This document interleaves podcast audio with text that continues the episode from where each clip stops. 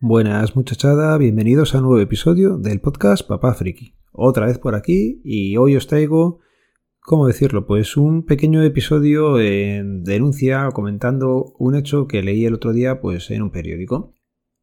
¿Qué ocurre? Que de vez en cuando pues buscas noticias, cosas del DNI y luego pues Google pues te va ofreciendo más noticias referentes al tema del DNI. Y el otro día pues me saltó una noticia en el 20 minutos concretamente el día 9 de marzo del 2023 a las 10 y 9 de la mañana. Titular, pues como los de siempre, cómo activar el DNI electrónico paso a paso. Dices, ostras, ¿hay que activar el DNI electrónico paso a paso?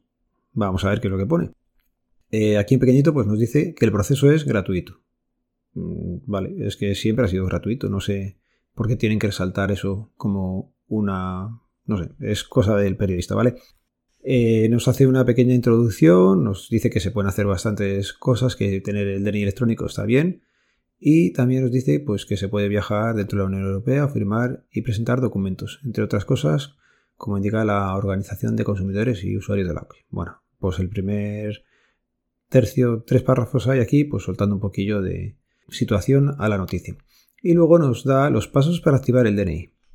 Que te quedas como diciendo, vale, vamos a ver qué nos cuentan nos dice que lo primero que hay que hacer es pedir la cita previa en la página. Bueno, y por lo menos, mira, sí que han puesto enlace a la página de cita previa del DNI. Luego te dicen que hay que ir el día y la hora seleccionado con la documentación necesaria. Y aquí nos dice que hay que llevar una foto en color tamaño carne. Venga, vale. No siempre va a hacer falta, pero bueno, te lo compro. El viejo DNI o copia de la denuncia de su pérdida o robo. Esto está bien. El volante de empadronamiento si ya no vives en el domicilio que figura en el DNI anterior. Te lo voy a comprar también porque normalmente si lo traes nos vas a facilitar la vida, aunque ya sabéis que si ha pasado tiempo, en principio no es necesario, pero bueno, venga, también está bien que lo ponga. Y 12 euros justos para pagar la tasa por nueva expedición o por renovación. Esto ya sabéis que nos están implementando ahora el tema de los TPVs y aquí en la noticia pues lo podían haber dejado caer, pero oye, han preferido obviarlo y no, no han puesto nada. Posteriormente te harán entrega del DNI 3.0. Toma ya. El DNI 3.0 dejó de expedirse eh, en el 21, en agosto, con lo cual aquí han mirado poquito eh, el, el DNI por donde vamos, pero bueno. Sigue leyendo porque dice que el cual dispone de un chip en el reverso, así como el PIN en un sobre cerrado. Venga, esta parte está bien. De este modo es recomendable llevar pensado en la clave y antes de abandonar la oficina con el nuevo DNI acercarse a una de las máquinas llamadas punto de actualización e introducir el nuevo DNI, la huella dactilar e introducir el nuevo PIN.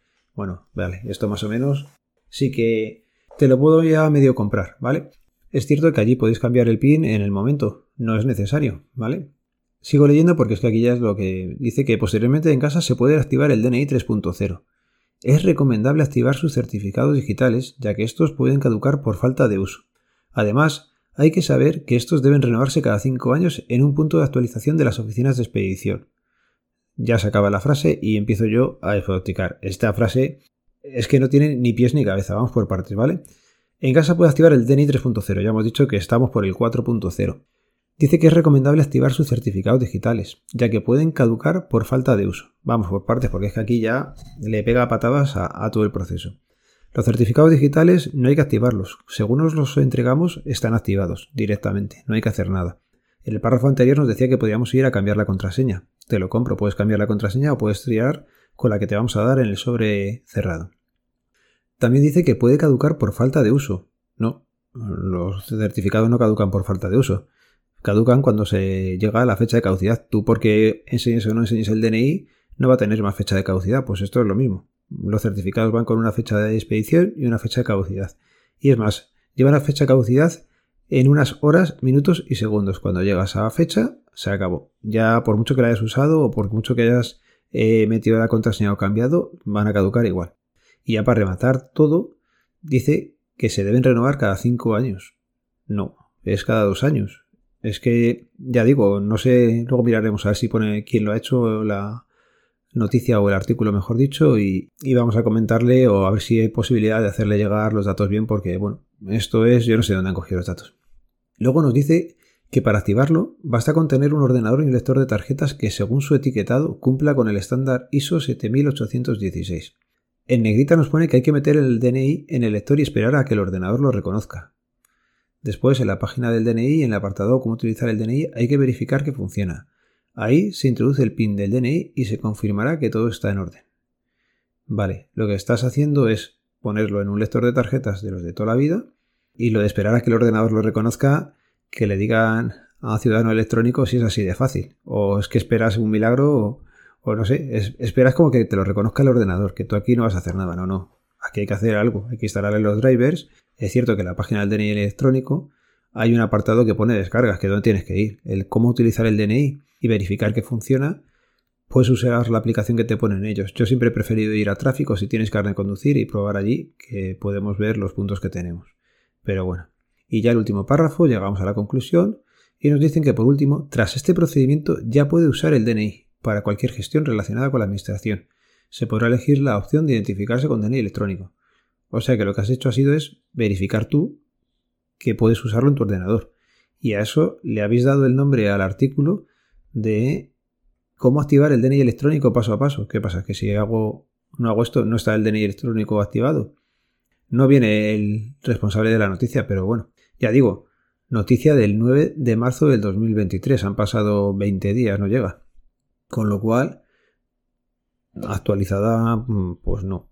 ¿Qué pasa? Que esto te da pie a pensar y dices, joder, si de una cosa que yo sé veo en una noticia que es de un medio digital más o menos visible en España, en otros sitios no sé, si le conocéis o tenéis otra tirada, imagino que sí, que es un diario internacional, tendrá tiradas en diferentes países, pero bueno, que es una cosa que más o menos tiene bastantes visitas, bastantes clics, y si encima le pones el título que le has puesto, pues seguramente tengas más.